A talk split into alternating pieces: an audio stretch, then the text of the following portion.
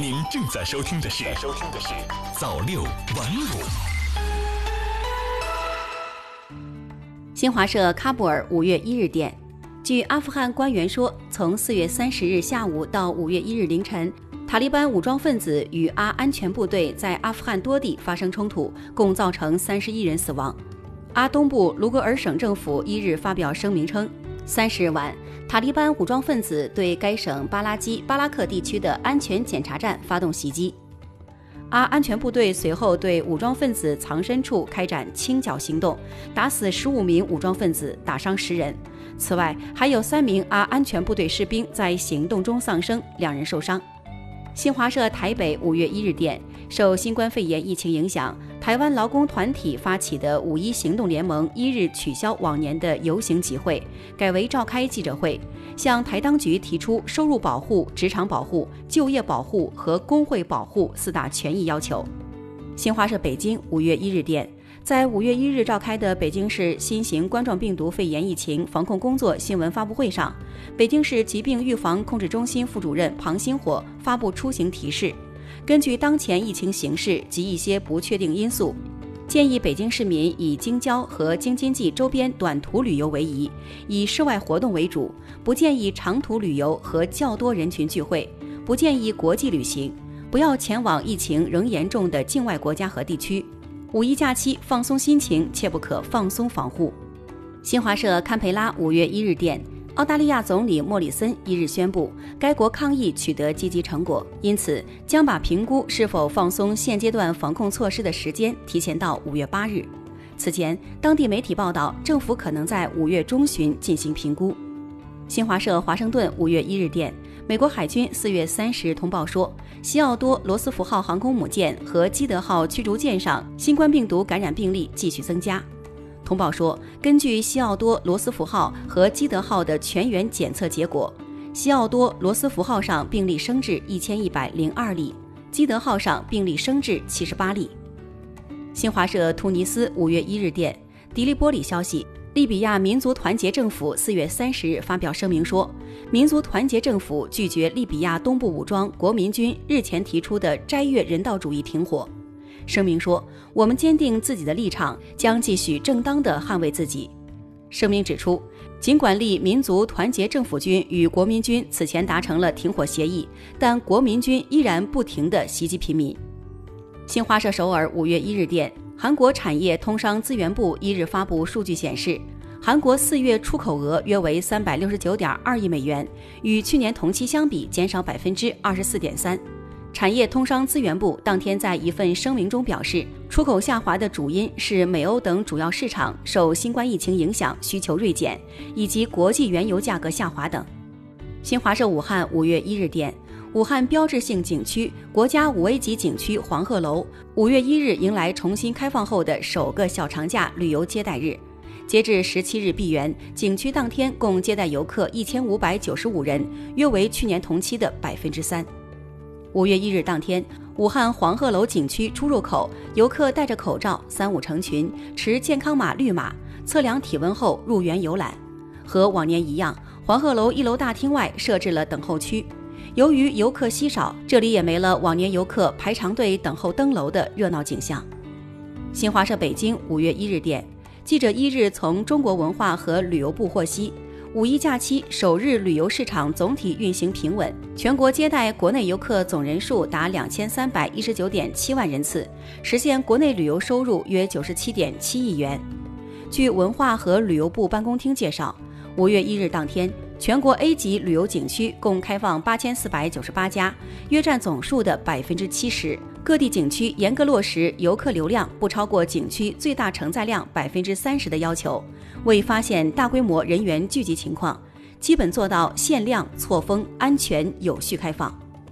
中宣部、文化和旅游部四月二十七日召开的电视电话会议指出。景区开放要坚持防控优先，做好客流管控，加强景区入口等重要节点管理，严防人员瞬间聚集。要推动实施预约制度，引导游客间隔入园、错峰旅游。新华社首尔五月一日电，韩国外交部官员一日表示，将妥善处理韩国利川火灾事故中遇难中国公民的后续事宜。为其亲属赴韩处理后续提供便利。新华社呼和浩特五月一日电，记者从内蒙古大兴安岭额尔古纳自然保护区和温和生态功能区防扑火前线获悉，上述地区一日下午发生森林火灾，至少有四百五十名森林消防指战员和地方专业扑火队员赶赴现场。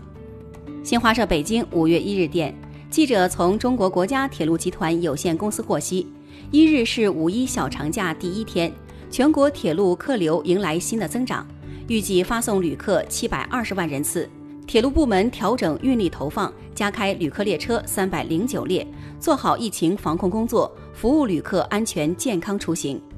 四月三十日，全国铁路开行旅客列车七千一百五十四列，其中加开旅客列车三百三十四列，共发送旅客五百五十九万人次，创春节后单日旅客发送量新高，铁路运输安全平稳有序。其中，北京局集团公司发送旅客三十五万人次，上海局集团公司发送旅客一百三十八万人次，广州局集团公司发送旅客九十七万人次。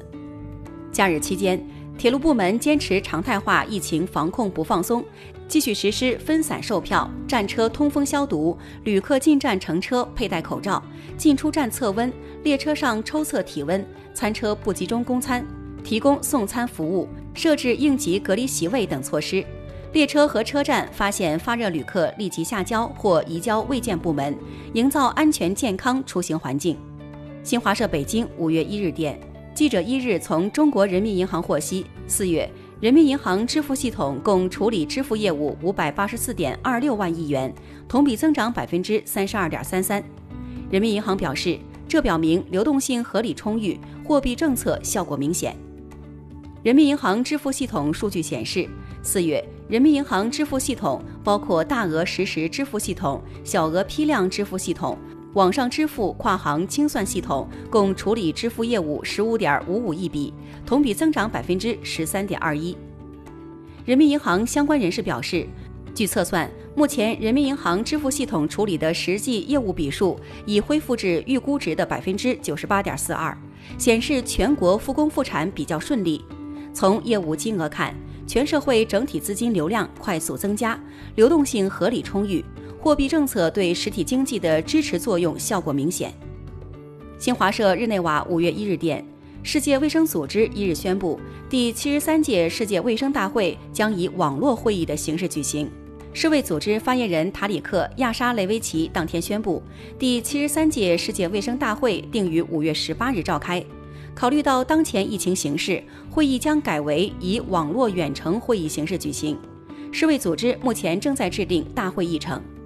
新华社北京五月一日电，新修订的《北京市生活垃圾管理条例》一日起施行。根据条例，生活垃圾分为厨余垃圾、可回收物、有害垃圾、其他垃圾四类。生活垃圾处理单位应安装使用监测设备，实时监测污染物排放情况，并公开数据。北京市生态环境局表示，对生活垃圾处理单位未按照国家有关规定安装使用监测设备，实时监测污染物的排放情况，并公开污染排放数据的，由生态环境主管部门责令改正、处以罚款、没收违法所得；情节严重的，可以责令停业或者关闭。据了解，根据条例。配套出台的居民家庭生活垃圾分类两桶一袋指引建议，居民在家中设置两桶一袋分类收集垃圾。两桶即厨余垃圾桶、其他垃圾桶；一袋是指类似纸张、塑料瓶、易拉罐等可回收物，可单独装在一个袋子里。而至于节能灯、水银、血压计、蓄电池等有害垃圾，一般家庭产生量不大，及时投放到社区的有害垃圾收集容器即可。媒体创意工厂诚意出品。